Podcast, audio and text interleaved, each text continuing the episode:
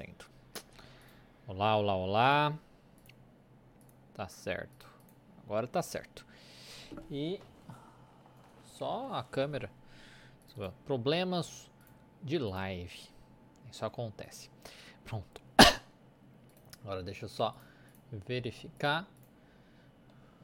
É, porque eu, eu vou deixando, né? Aí o tempo vai chegando, vai chegando, vai chegando na hora. Só que aí a gente não dá tempo depois, não é mesmo? Deixa eu só, agora que eu vi que aquela luz está acesa, tá atrapalhando tudo ali também. Mas enfim, esperando o pessoal ir entrando, então já dá um tempinho pro pessoal entrar sem problemas. E deixa eu ver só se tá live funcionando. Está funcionando. Então vamos lá. Hoje, ah, bem-vindo a essa live aqui, esse conteúdo de orientação tá? De orientação prática, onde eu respondo dúvidas do pessoal. Então seja bem-vindo à orientação prática que eu respondo dúvidas do pessoal do meu grupo de conteúdo lá do WhatsApp. Eu ajudo todos a entenderem elementos da TCC que vão ajudar aí te ajudar a ter clareza de tudo que precisa ser feito do início ao final do tratamento com qualquer paciente. Eu sou Diego Falco e hoje vou responder as seguintes dúvidas. Ao iniciar a terapia, qual o passo a passo para trabalhar com a conceituação clínica, a conceituação cognitiva do paciente? Como a TC trabalha o medo de escuro, tá? Como é, em adultos também. Há alguma técnica da TC para ensinar habilidades socioemocionais para crianças? Eu tive um paciente com queixa de ejaculação precoce. Tem algo indicado a fazer nessa situação? E depois de responder todas essas questões, eu vou abrir para tirar dúvidas ao vivo certo? Então, se você estiver no YouTube, é só você digitar aí nos comentários, que aí eu respondo, vou vendo aqui por ordem e respondo suas dúvidas. E se você estiver no Instagram, você envia aqui num balãozinho que tem uma interrogação, tá? Importante que seja por aqui, porque se você manda pelo chat, dependendo, vai subindo e aí eu acabo perdendo, não vendo a sua pergunta, tá certo? Então, antes de começar, me diz aí quem é psicólogo guerreiro, né? O psicóloga guerreira, coloca aí nos, nos comentários, coloca aí no chat. Hashtag sou guerreira, hashtag sou guerreiro.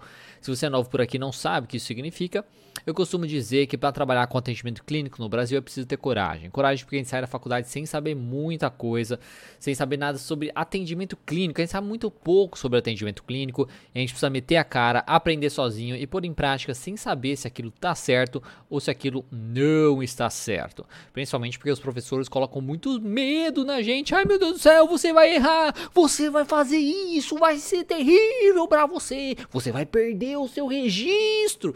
Enfim, coisas nesse sentido. É um medo terrível que os professores colocam na gente. Além disso, não dão tanta prática do atendimento clínico.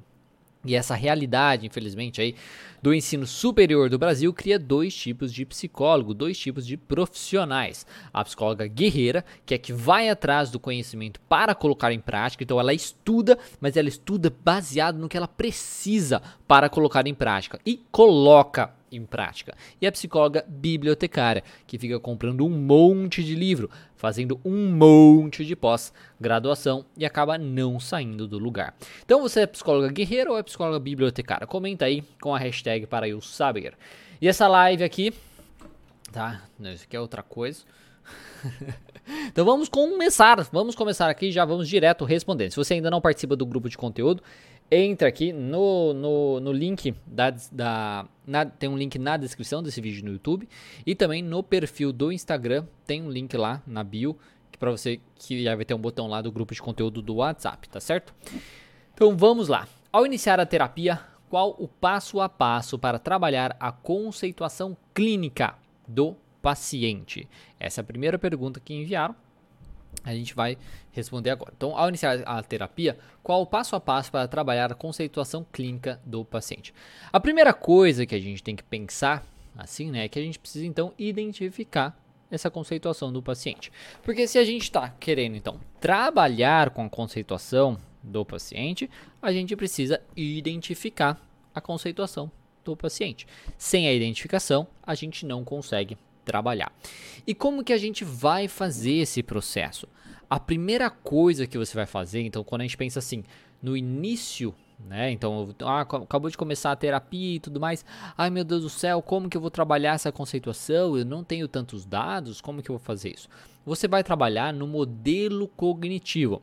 Se você não sabe a, a conceituação cognitiva, na parte inferior dela tem três modelos cognitivos, né? Pode ter mais se você é, é tiver outra conceituação, né, para complementar. Mas enfim, tem três modelos cognitivos. O que, que é um modelo cognitivo? Nada mais é que contextos, situações onde o paciente se insere, onde ele está, que ele está vivendo aí atualmente na sua vida, que trazem algum problema, que trazem alguma dificuldade, que trazem aí uma emoção exagerada, uma emoção disfuncional e ou um comportamento disfuncional. Então ele sofre bastante nessas situações ou ele se comporta de certa maneira que prejudica ele. Então, esses modelos cognitivos é o que a gente vai observar. Então, a primeira coisa que a gente precisa fazer é notar justamente esses padrões do paciente. Tipo, atualmente na vida dele, qual padrão de funcionamento este paciente está tendo que mantém ele no problema, que traz, que demonstra muito bem como ele lida aí com as coisas da vida, do seu dia a dia, com seus relacionamentos, com seu trabalho e por aí vai, principalmente baseado na queixa inicial que ele trouxe. A gente precisa notar esse padrão para ver se em várias situações diferentes, em vários dias diferentes, ele tem pensamentos parecidos, pensamentos que talvez sigam aí mais ou menos um mesmo tema. E também comportamentos que também sigam o mesmo tema, comportamentos que talvez mantenham esse paciente no problema. Então a gente precisa identificar, a primeira coisa, os modelos cognitivos do paciente. E como que você vai fazer isso? Trabalhando normal, o processo.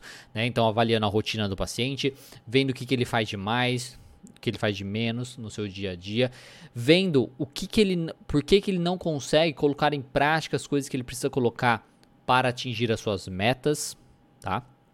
as suas metas de vida, suas metas como um todo, de trabalho, de relacionamentos, tudo mais, e por aí vai. Então você vai notando aí no dia a dia do paciente. Ah, como que a gente vai fazer isso? Simplesmente perguntando pro paciente o que você vai de mais, o que você vai de menos, o que você poderia fazer diferente, por que você não consegue fazer as coisas que você se propôs a fazer, que você gostaria de fazer, simplesmente questionando assim, ou faz, pedindo pro paciente fazer uma autopercepção, pedindo pro paciente realmente avaliar esse processo. Então, olha, então na próxima semana, avalie aí durante a semana como que você se sentiu nas mais variadas situações e quando você perceber que você teve um comportamento negativo ou quando você perceber que você pensou alguma coisa ruim ou quando você perceber que você se sentiu de uma maneira bem exagerada, assim, bem negativa, chega lá e anota a respeito disso e traga para a gente discutir um pouco. Porque daí, a partir desses dados do paciente, você vai montar então vários modelos cognitivos ali daquela semana que passou e tudo mais. Então, esse é o processo, esse é o início que você vai fazer. Depois que você identificou isso, você vai estimular mudanças nesse modelo cognitivo, nesse modo de funcionar do paciente.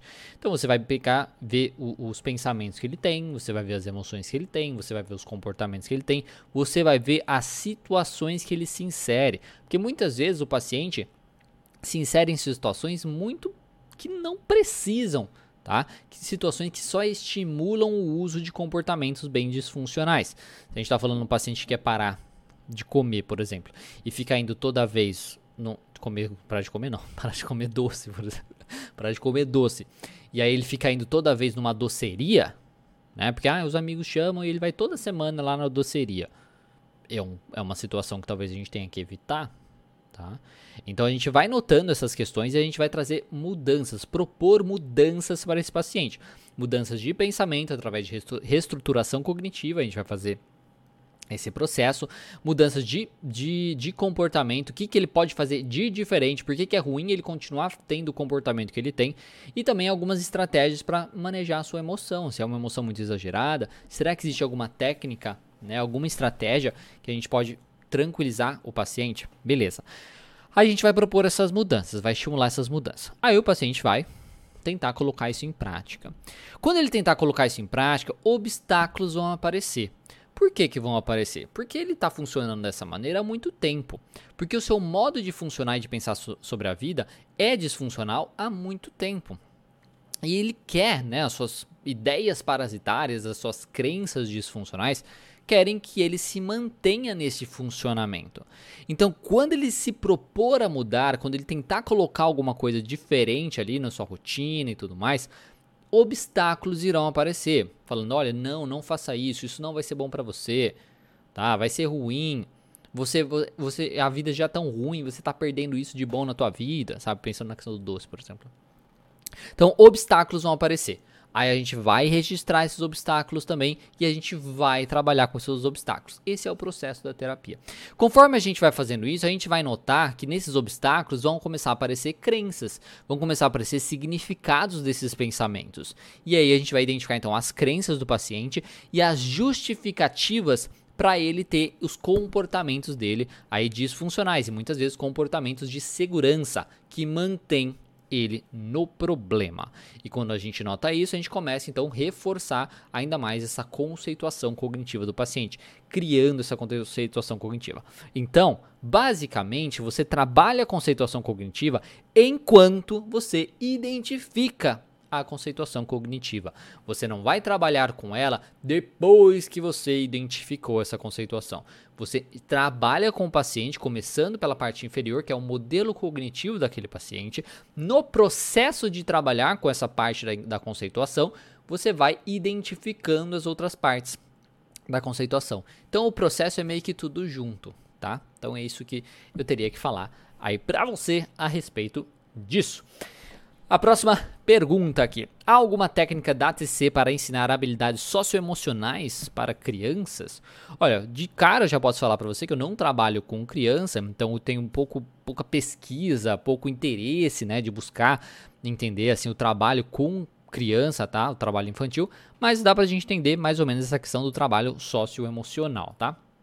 A primeira coisa que a gente tem que fazer quando a gente pensa trabalhar com isso, né, com as emoções, com habilidades né, interpessoais e coisas nesse sentido, é justamente entender os conceitos básicos dessas coisas. Então, o paciente ele precisa entender muito bem, aí muito bem, o que significa, tá? O que significa as emoções, o que significa uma boa interação ele precisa estar disposto a querer identificar isso e a querer fazer alguma coisa diferente. Então a gente vai identificar qual o problema dele. Olha, por que, que é bom ter um controle das emoções? Por que, que é bom você saber se comunicar melhor? Né, ter uma melhor relação e tudo mais. A gente precisa deixar isso muito claro para o paciente, principalmente para conseguir identificar o problema. Tá, então é muito bom isso, mas você não consegue fazer isso. Por quê? Por que, que, é tão difícil você fazer esse processo? Então, a primeira coisa que a gente precisa fazer é muito realmente um bate-papo, muito realmente uma psicoeducação da importância dessas coisas na vida do paciente e identificar o problema. Qual é a dificuldade do paciente? Será que a dificuldade dele é de identificar o que ele sente? Será que a dificuldade dele é de, na hora de expressar como ele se sente? Tá? Então ele sente aquilo e na hora de expressar ele expressa de uma maneira muito ruim. Qual que é a dificuldade, qual que é o problema específico daquele paciente? Então a gente precisa entender a importância disso, aí a gente precisa entender qual é a dificuldade específica daquele paciente. E aí depois a gente precisa então fazer uma psicoeducação, né, reforçando isso, do impacto aí das suas emoções sobre aí o social, tá? E aí a gente faz então um automonitoramento. O treino é justamente do automonitoramento das emoções, onde aparece isso, em que momento essas, essas emoções aparecem, como ele identifica essas emoções, porque se, às vezes o problema é esse, né? Ele tem uma dificuldade de identificar as emoções, de se expressar Tá? Ver qual contexto aparece, o que, que ele pensa sobre as, as emoções. Então, a interpretação que o paciente tem a respeito das emoções é muito importante. Porque se o paciente acha a emoção terrível, né? Então ele sente ali uma emoção negativa. Ai meu Deus do céu, isso é terrível, eu não posso sentir isso. E às vezes essa raiva, esse incômodo que ele tem a respeito disso, é o que justifica ele ter um comportamento disfuncional muita, muitas vezes. Então, a gente precisa reconhecer tudo isso. Aí a gente vai treinar esse, o paciente basicamente na questão de regulação da regulação emocional, através de técnicas né, de questão de respiração, técnicas de grounding, técnicas de mindfulness. A gente vai trabalhar a questão do diálogo interno, né, para tentar entender qual é a interpretação que o paciente está tendo das situações que levam àquela emoção e também qual interpretação o paciente tem a respeito do que ele sente que leva ao seu comportamento. Então a gente precisa identificar isso e precisa fazer esse diálogo interno, ajudar o paciente a desenvolver essa capacidade. Tipo, não, não é certo me comportar dessa maneira. Apesar de eu me sentir assim, eu ter este comportamento prejudica a outra pessoa, prejudica os meus relacionamentos, me prejudica, enfim. Coisas nesse sentido. Então a gente vai enfatizar também bastante os benefícios dele ter justamente um controle emocional, os benefícios dele conseguir identificar melhor suas emoções e expressar melhor as suas emoções. E conforme ele se comporta, a gente vai propor também comportamentos mais adequados para esse paciente, testar esses novos comportamentos. Tá? Então, tipo, olha, então essa semana vamos tentar reagir dessa maneira. Aí você vê quais as dificuldades que você vai ter de reagir dessa maneira e tudo mais. Conforme ele, ele reage de maneiras mais funcionais, a gente vai avaliar os benefícios. O que, que ele ganhou? Tá? Quais foram os resultados dele justamente ter este comportamento aí é diferente, teve algum benefício, algum resultado positivo, e a gente vai registrar isso para reforçar o uso desse comportamento. E aí a gente vai realmente fazer essa avaliação aí do paciente para identificar se isso está melhorando, se isso não está melhorando e a gente parte a partir disso, tá? É, como eu disse, como eu não atendo crianças, né? Aí eu não sei se existe uma coisa muito específica. Na TC a gente tem bastante baralhos, né? Baralhos terapêuticos que ajudam bastante ali com crianças. Então tem baralho das emoções, tem baralhos da questão de habilidades so sociais, tá? Então esses baralhos podem ajudar bastante no processo de você fazer uma psicoeducação com o paciente a respeito das emoções, de você trazer exercícios para o paciente treinar também o seu emocional e por aí vai, tá certo? Se esse conteúdo aqui estiver te ajudando, compartilha com outros psicólogos ou estudantes de psicologia que você acredita que podem se beneficiar desta aula. E se você está no YouTube, aqui embaixo tem uma setinha para você fazer esse compartilhamento. E se você está no Instagram, tem um aviãozinho aqui de papel para você fazer esse compartilhamento, tá certo? Então clica na setinha ou clica no aviãozinho e me ajuda a levar esse conhecimento para mais profissionais de psicologia, porque a minha missão aqui nas redes sociais é ajudar os profissionais de psicoterapia a ter mais confiança nos seus atendimentos e assim deixar a psicologia clínica e a TCC mais acessível para todos. E com quem compartilhou, por favor, escreve aí eu compartilhei para saber que você gosta do meu trabalho e aproveita também curte esse conteúdo, dê um gostei. Se você estiver no YouTube, bate o dedo aí no coraçãozinho se você estiver no Instagram. E é isso aí. E se eu não estou te ajudando de jeito nenhum, comenta. Você não está ajudando, você é uma merda. O que, que você está fazendo aqui? Volta para sua toca. Sei lá. coisa nesse sentido. Então, vamos continuar. Próxima pergunta. Essa aqui é uma pergunta grande, tá? Sobre a ejaculação precoce aqui. Depois eu vou falar da, da do medo. Então, tive um paciente com queixa de ejaculação precoce. O médico indicou que poderia ser ansiedade, mas durante as sessões observei que ele não apresentava comportamento e pensamento ansioso. Certo. Não, aliás, certo momento ele disse: "Não tenho e nunca tive esses problemas, mas agora me sinto ansioso por causa deste problema. Ou seja, não estou ansioso e por isso tenho esse problema. Tenho esse problema e me sinto ansioso, pensando sempre se vai dar certo na próxima vez. Ele iniciou o uso da medicação, o Pondera, e disse que teve bons efeitos. Tem algo indicado a se fazer nessa situação? Olha, a primeira coisa que eu tenho que perguntar, né, que eu tenho que questionar que é isso, porque assim, eu tive um paciente lá, o médico indicou que poderia ser ansiedade. Qual médico? Qual especialidade? Porque assim, ah, ele está tomando Pondera. Então ele foi no psiquiatra ver isso, por exemplo, ou um médico de outra especialidade passou essa medicação para ele, tá? Por que, que isso é importante? Por que, que isso é relevante? Porque se ele foi no médico errado, já começa aí o problema, o problema, né? Então, assim, a primeira coisa que a gente precisa fazer é avaliar essa questão se é orgânico. Então, qual foi o médico? A Elizabeth falou que já compartilhei. Que bom, Elizabeth. Fico muito feliz, muito agradecido por você aí ter feito isso, tá certo? Então, primeira coisa, a gente precisa identificar esse problema da questão da ejaculação precoce é orgânico de alguma forma. Eu não sei se ejaculação precoce pode ser orgânica, porque tem a questão da a, a, a impotência, pode, né? Agora, na questão da ejaculação, não sei necessariamente, mas é bom avaliar. Então, conversar às vezes com um urologista Pode ser mais interessante. Por isso que eu perguntei. Tipo, qual é esse médico? Ele foi falar com um psiquiatra, com um neuro, ou ele foi realmente no urologista, fez todos os testes, fez todas as avaliações, e o urologista falou: não, isso aí é ansiedade, fica tranquilo e tal. Então, acho que isso é muito importante de ser avaliado. Beleza.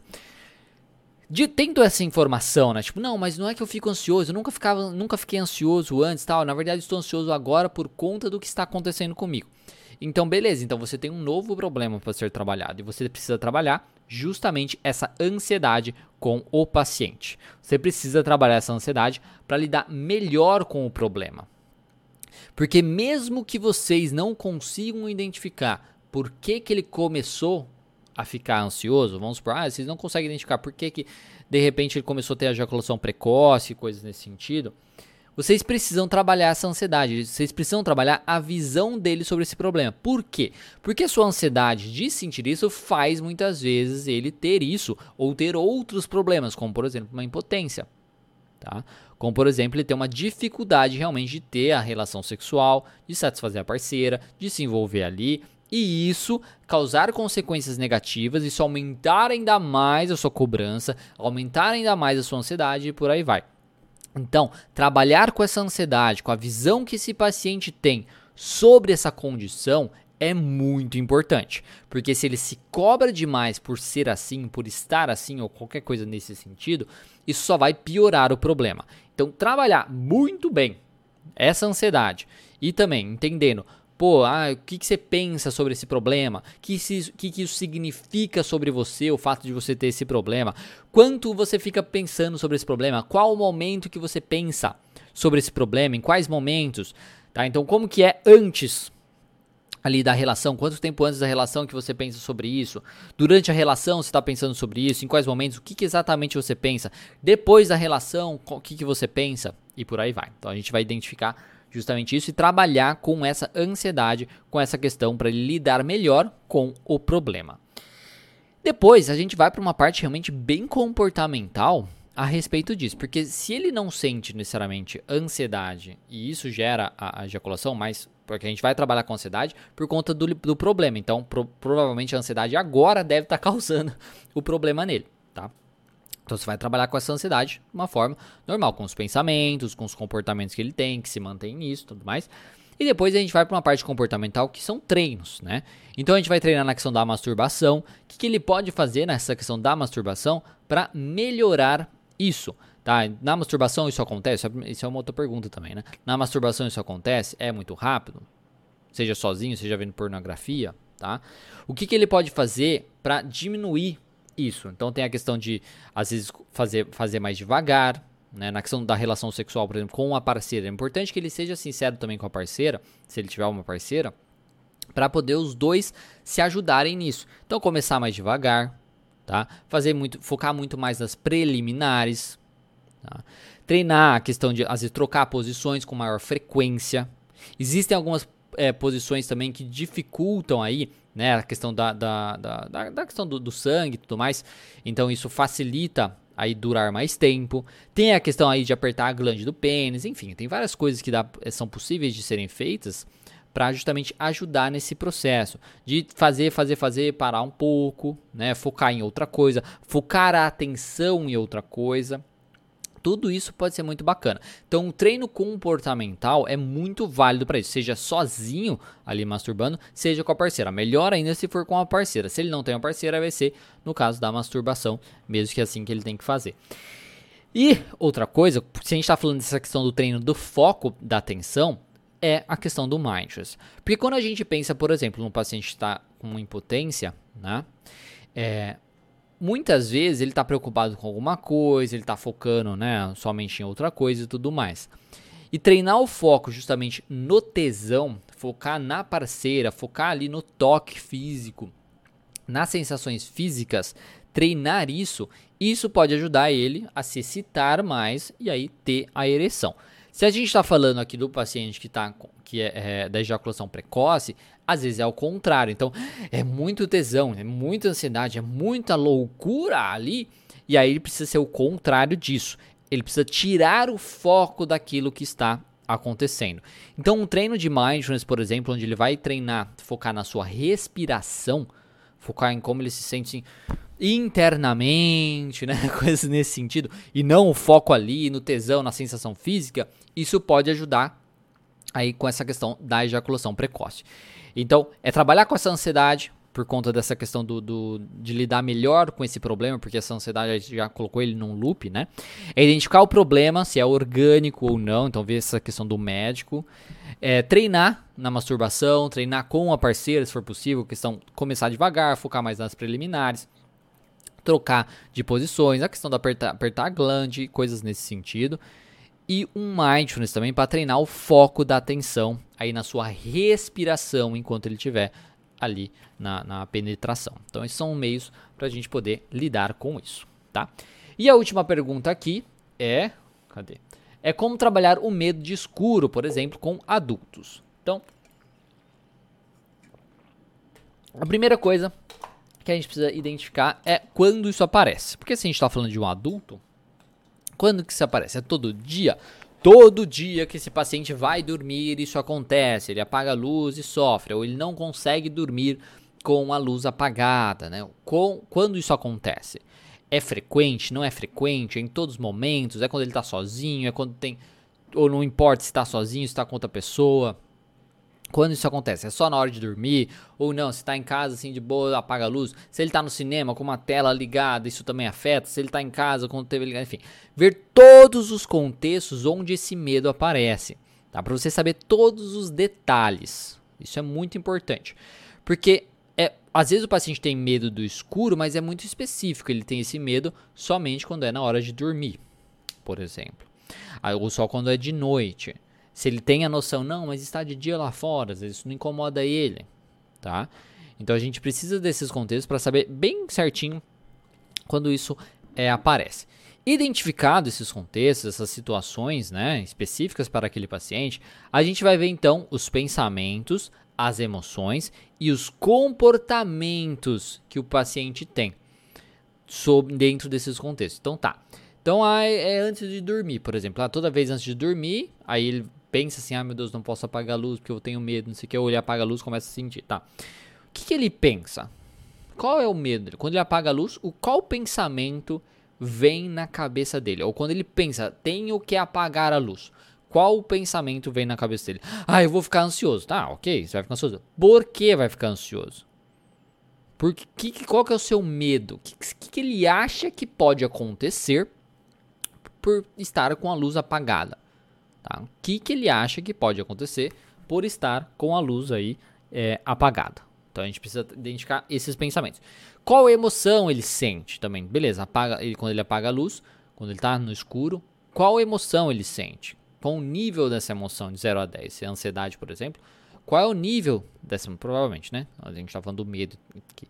Então, é, qual o nível dessa emoção de 0 a 10? Sendo 10 o máximo de emoção negativa que já sentiu na vida relacionada a essa emoção, ansiedade, e 0 nada. Então, qual o nível dessa emoção? E comportamentos, o que, que ele faz? Então, pensando em vários contextos diferentes, porque às vezes ele tem comportamentos diferentes. Ah, ele não apaga a luz quando ele vai dormir, ele dorme de luz acesa. Ah, ele liga o celular quando é um lugar que ele não pode controlar essa questão da luz. O que, que ele faz? Qual o comportamento? E por que, que ele faz esse comportamento? Se ele não fizer esse comportamento, na cabeça dele, o que, que pode acontecer? Se ele fizer o comportamento, o que, que pode acontecer? Né? O que, que ele impede de acontecer? Então, o que, que o comportamento evita de acontecer? E se ele não tiver o comportamento, o que, que pode acontecer? Basicamente, é a mesma coisa, mas enfim, uma forma diferente de perguntar. Então, qual a interpretação que ele tem justamente do escuro? O que, que pode acontecer? E como que ele lida com esse escuro? Tá? Qual é a capacidade dele de lidar com esse escuro? Ele tem capacidade de lidar com isso? Sempre foi assim? Aconteceu alguma coisa no passado que ajudou ele aí a, a ter esse medo ou não? Né? Qual a justificativa disso? E aí depois a gente passa então para exposição. A gente vai fazer uma análise desses pensamentos, desses comportamentos, uma psicoeducação, uma reestruturação cognitiva prévia, tudo isso a gente vai fazendo. E a gente vai depois fazer uma exposição gradual, tá? Aí a gente pode fazer essa exposição gradual tanto com outros medos. Então a gente vai identificando outros medos que, que o paciente pode ter, né, sem ser relacionado necessariamente com o escuro, mas outros medos que ele tenha. E a gente vai expor ele nesses medos para que ele veja que apesar dele sentir medo, aquilo não acontece, aquilo não funciona daquela maneira, que ele é mais capaz do que ele imagina de lidar com aquilo, tá? Então a gente pode fazer uma exposição gradual pegando outros medos menores ou a gente pensar em situações diferentes que envolvem o escuro. Então a gente pode pensar, paciente, por exemplo, está de dia e apagar a luz do quarto ficar ali no escuro. A gente pode pensar numa intensidade diferente do escuro, porque pode ser simplesmente 100% escuro, né, não vê nada, ou um que você vê um pouco. Então, com a janela um pouquinho aberta, uma janela não sei o que e tal. Então, pensar isso pode ser muito bacana para a gente pensar aí, para fazer uma exposição gradual desse paciente. Pode pensar na questão de tempo também. Então você vai, você vai ficar num quarto escuro com uma luz mais ou menos, a luz na metade, sei lá, luz na metade, é com a janela meia aberta, com a luz apagada, com a janela, janela meia aberta por 10 minutos, tá? até a sua ansiedade abaixar. E a gente vai fazendo isso. E nesse processo a gente vai avaliar como que ele acredita que ele vai se sentir, como ele acredita que ele vai se sentir. O que, que você acha que você vai sentir? Qual o nível de ansiedade você, vai, que você vai ter? O que, que você acha que vai acontecer nesse processo? A gente vai avaliar como que foi, o que, que você pensou durante o processo, como que você realmente se sentiu, o que você temia realmente aconteceu ou não aconteceu. E aí a gente faz o resumo aí e análise da conclusão deste processo, tá? E é assim que a gente trabalha o paciente com medo no escuro. E quando a gente pensa em outros medos, é o mesmo processo. Tá? Então você vai analisar os contextos, você vai analisar justamente os pensamentos, as emoções, os comportamentos envolvidos com isso. Você vai buscar a interpretação do paciente a respeito desse objeto, né, dessa situação fóbica, o que, que ele teme, o que, que pode acontecer caso ele seja exposto a essa situação. A gente vai ver se isso sempre foi assim, como que ele lida quando essas coisas acontecem, que entra bem na questão de comportamento também. E aí a gente vai trabalhar com a exposição. Ao mesmo tempo que a gente trabalha com os seus pensamentos disfuncionais, a gente treina estratégias para às vezes para relaxar, tá? Se for, se for válido, se for muito difícil para o paciente fazer aquilo, simplesmente só esperar a emoção passar, a gente pode trabalhar técnicas de relaxamento, técnicas para ele focar externamente, não focar tanto na emoção, porque isso só vai aumentar a sua ansiedade e por aí vai, tá certo? Então é assim, basicamente, que a gente vai trabalhar com o medo geral aí dos pacientes. Temos aqui uma pergunta da Enisete. Amo seus vídeos, sou assistente social e especialista na, ter na terapia, terapia, na terapia cognitivo-comportamental, iniciando carreira de terapeuta. Ah, legal. É, medos por traumas, tipo dentista ou exame, mesma coisa. É o mesmo processo, ver os contextos, quais pensamentos, o que, que ele acha que vai acontecer, tá? O que, que ele acha que vai acontecer, que tão terrível pode acontecer se ele for no dentista, no exame e tudo mais, e fazer essa exposição gradual, exames mais simples, ir no dentista e fazer uma coisa mais simples também, né? Tipo, às vezes só uma avaliação inicial, ir no dentista e, e fazer uma limpeza, então isso é um pouquinho a mais. Ver vídeos de pessoa assim no dentista, vídeos mais simples inicialmente, né? Antes de coisas vídeos mais, mais sérios. Imaginar, né? Ver fotos, né? a gente pode pensar justamente nessas questões de uma exposição gradual. Aí vai da criatividade do terapeuta e também de questionar muitas vezes o paciente o que, que ele acredita que pode ser feito nesse processo, tá certo? Então é isso, pessoal. Espero que tenham gostado, espero ter sido útil para vocês. Qualquer coisa é só falar. Curtam esse conteúdo, compartilhem com outros profissionais, outros estudantes de psicologia, porque esse compartilhamento ajuda muito a rede social ver, nossa, as pessoas gostam desse conteúdo e tal. O que mais vale para a rede social é justamente a curtida e o compartilhamento, tá?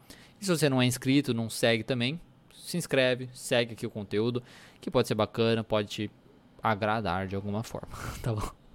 É isso. Então, Vamos que vamos, até semana que vem. Aliás, semana que vem não vai ter live, porque eu vou ter, estar num evento, tanto terça quanto quinta, não será possível a gente fazer live. Mas na outra semana volta com lives normal. Live de terça-feira, onde eu falo sobre algum transtorno. A live dessa semana eu falei sobre. É... O que, que eu falei? Sobre o toque, verdade. Essa live dessa semana eu falei sobre o toque. Então, se você não conferiu a live dessa semana, Falei sobre o toque, como identificar o toque, coisas bem importantes para você trabalhar com o toque, tá? O transtorno obsessivo compulsivo. Se você não conferiu, dá uma conferida. Tem tanto no Instagram quanto no YouTube, que é o, é o no YouTube que é o Terapia Cognitiva Profissionais para Profissionais Lives. Tem no, nos aqui na, na, na bio do Instagram, tem lá, tá? Na bio do Instagram tem lá um, um botão para você entrar nesse canal do YouTube também. Aí você vê o que, que é mais fácil para você, ver pelo Instagram ou ver pelo YouTube. Então é isso, pessoal. Um bom dia para vocês, excelente resto aí de semana e a gente vai se falando e até mais. Deixa eu parar aqui e